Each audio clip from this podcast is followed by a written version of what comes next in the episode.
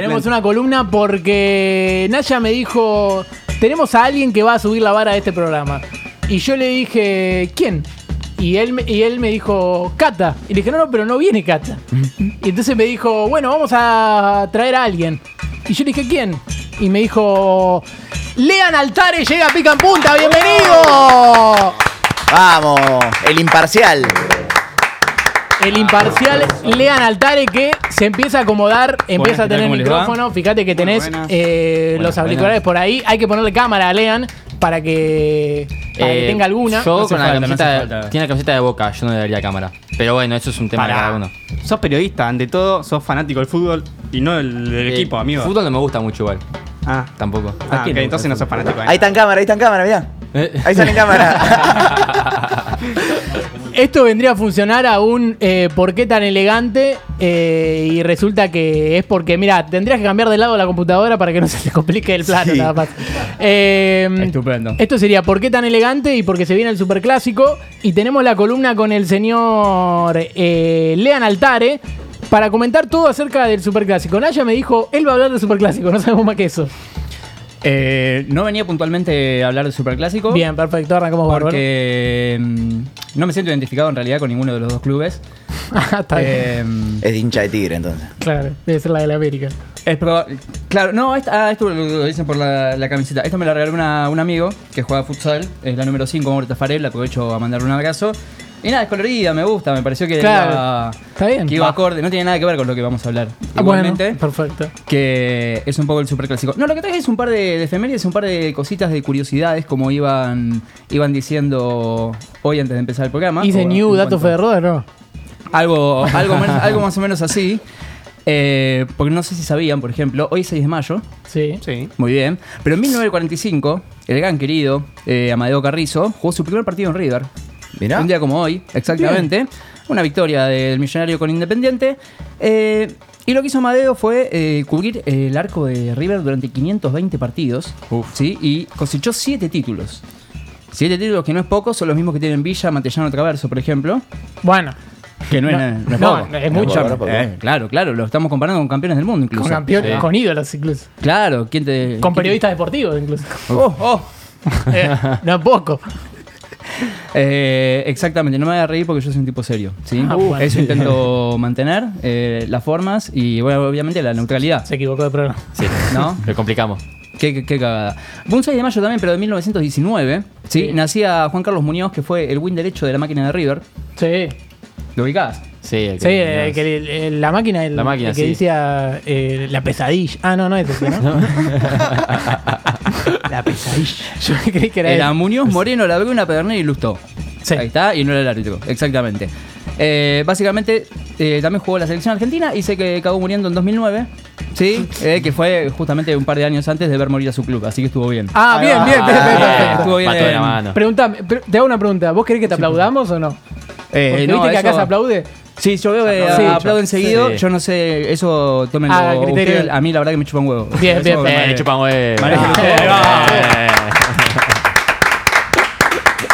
Excelente, excelente. También hablando de muerte, ya que estábamos, un 6 Sí. de mayo también se acaba muriendo el querido Guibol, ¿sí? Uh, Carlos Timoteo. Timoteo. ¿Kike Wolf? ah, Grigol, boludo. Carlos Perdón, Timoteo. Wolf, no, Carlos Timoteo Guibol, sí, uno de los embleme- entrenadores más emblemáticos del fútbol argentino, que salió campeón de, con Ferro, con River, eh, entre otras cosas, también subcampeón con Gimnasia de la Plata varias veces. Es un montón. Sí, un maestro fuera de la cancha. Y es un actor de reparto de, nuestra, de la historia que les quería contar hoy. A ver. Que pasó un 6 de mayo también. Uf. Sí, un 6 de mayo eh, es una historia que ya se hizo documental incluso. Pero 6 de mayo de 1984, Racing de Córdoba. Sí, no sé si lo ubican. Jugaba, Se jugaba la vida contra el ferro de, de- de Carlos Timoteo. Mirá. Se jugaba la vida. Eh, no había otra chance. ¿Peleaban por el título acaso? Había una riña interna. ¿Eran enemigos acérrimos si no lo sabemos? ¿Se había comido uno a la novia del otro? ¿Estaban pecando? Puede Todo, ser. todo un poco. Puede pasar. No sé, era la sexta fecha del torneo metropolitano. Estoy chivando como un Te puedes sacar el saco. Me saco el saco, me pongo el pongo. Ahí está. Perfecto. Ah, era de boca la camiseta. Ah, ok. La camiseta es de Boca, sí, pero de Boca Futsal me la regaló Ah, un claro. amigo, no, no tiene nada. O sea, si a vos te regalan una camiseta, ¿no te la pones? No, no, yo en futsal no soy hincha de boca, aparte. Ah. Claro, bueno, me pasa eso, ¿viste? Yo de Eh, Pinocho, papá. Claro, yo siempre de los Chiqui Boys. ¿Me entendés? Por- Bueno, además por el me parece barrio perfecto. me siento, me siento muy identificado. Bueno, la cosa es que era la sexta fecha del Metropolitano, eh, Ferro peleaba arriba, Racing de Córdoba no le importaba absolutamente a nadie. ¿Sí? Eh, y no entendemos por qué carajo los cordobeses jugaron ese partido como si fuera la final del mundo. Por Y Cordobés. pasaba. Vos mandale, ¿eh? Vos, Sí, sí. vos meteme, picanteame, puteame, no, no hay ningún problema. Capaz que te contesto de última, pero no pasa nada. ¿Qué pasa?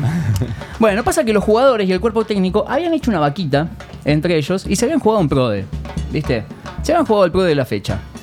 Entonces, ¿qué pasa? En ese momento había que sacar 13 resultados para poder ganar. El ¿no? Prode, sí. Claro, eran 13 resultados, igual le pegabas a los 13, sacabas el premio mayor. El pozo estaba vacante y era de 1.700.000 dólares. Ah, bueno. Un palo, casi dos palos verdes, es interesante, ¿no? Con, otro, con otro precio del dólar, pero bueno. Pero verdes. Pero verde. verdes en este país siempre fueron verdes, ¿no? Eh, pero bueno, ¿qué pasa? Escuchate, Eh, Juli. El plantel fernetero, ¿sí? Se juega, lo eh, pone las 13 casillas, ahí completa la, la grilla y le empieza a pegar. Le pega el primero, le pega el segundo, el cuarto, el quinto, el sexto, el séptimo, octavo, el noveno. 12 partidos pega. 12 de 13. Le faltaba uno solo, el de ellos. Sí. Que obviamente habían puesto que ganaban. Mm. Así que tenía que ir. Eh, el Racing de Córdoba, el ignoto, el equipo cordobés, tenía que ir a pelear contra el Ferro del Gribol, el último campeón, con varios tipos de selección encima. Una parada bastante, bastante difícil. Sí, eh, cuentan los jugadores que el técnico, Pablo Marcheta, Pedro Marcheta, perdón, Sí. ni siquiera dio charla técnica. Directamente dijo, muchachos, hay que ganar. No van a. ¿Sí? A jugar. Las razones son obvias. Es 1.600.000 dólares, hay que ganar. Claro. ¿Sí? Y el equipo salió a ganarlo. O sea, vos imaginate de un lado eso, un Racing de Córdoba, que no tenía absolutamente a nadie. Sí. Del otro lado Ferro, media selección nacional metida adentro. En el medio, un palo verde. A matar con el cuchillo entre los dientes. Sí. Exactamente, exactamente. Y así salió a ganarlo a los 15 minutos Gasparini, el 10 y capitán del equipo. ¿sí? Mete un sombrero con derecha y antes de que pi- pique la pelota, le da con zurda, la clava en un ángulo, se la Uf. manda a guardar a todo caballito. Se Quilombo, Baja, hermoso. Sí, baja se la pe- festó. Gerson con el pecho. Claro, 15, A ver, 15 a ver, minutos. Sergiño. Bien definido. 15 minutos le duró, se lo empata Ferro de córner. Sí. Y así se mantuvo el partido pensando que no iba a pasar un carajo. Todos estaban pensando en la guita, obviamente, Sí. y jugándose la vida. Y hasta 5 minutos del final, tiro libre en la puerta del área. Agarra la responsabilidad y la pelota del señor Gasparini, que ya había hecho un gol. 10 y capitán, como lo dijimos. Le pegó rarísimo, no entendemos cómo carajo pasó, no sé si pasó por abajo, por al lado de la barrera, si pasó por el medio, si pasó por el costado. La cosa es que pasa la barrera, le pica al arquero, se le clava de vuelta en el ángulo. Uf. Golazo, faltando 3 minutos. Fiesta, holgorio, locura eh, en el estadio en de, de Ferro, en Caballito.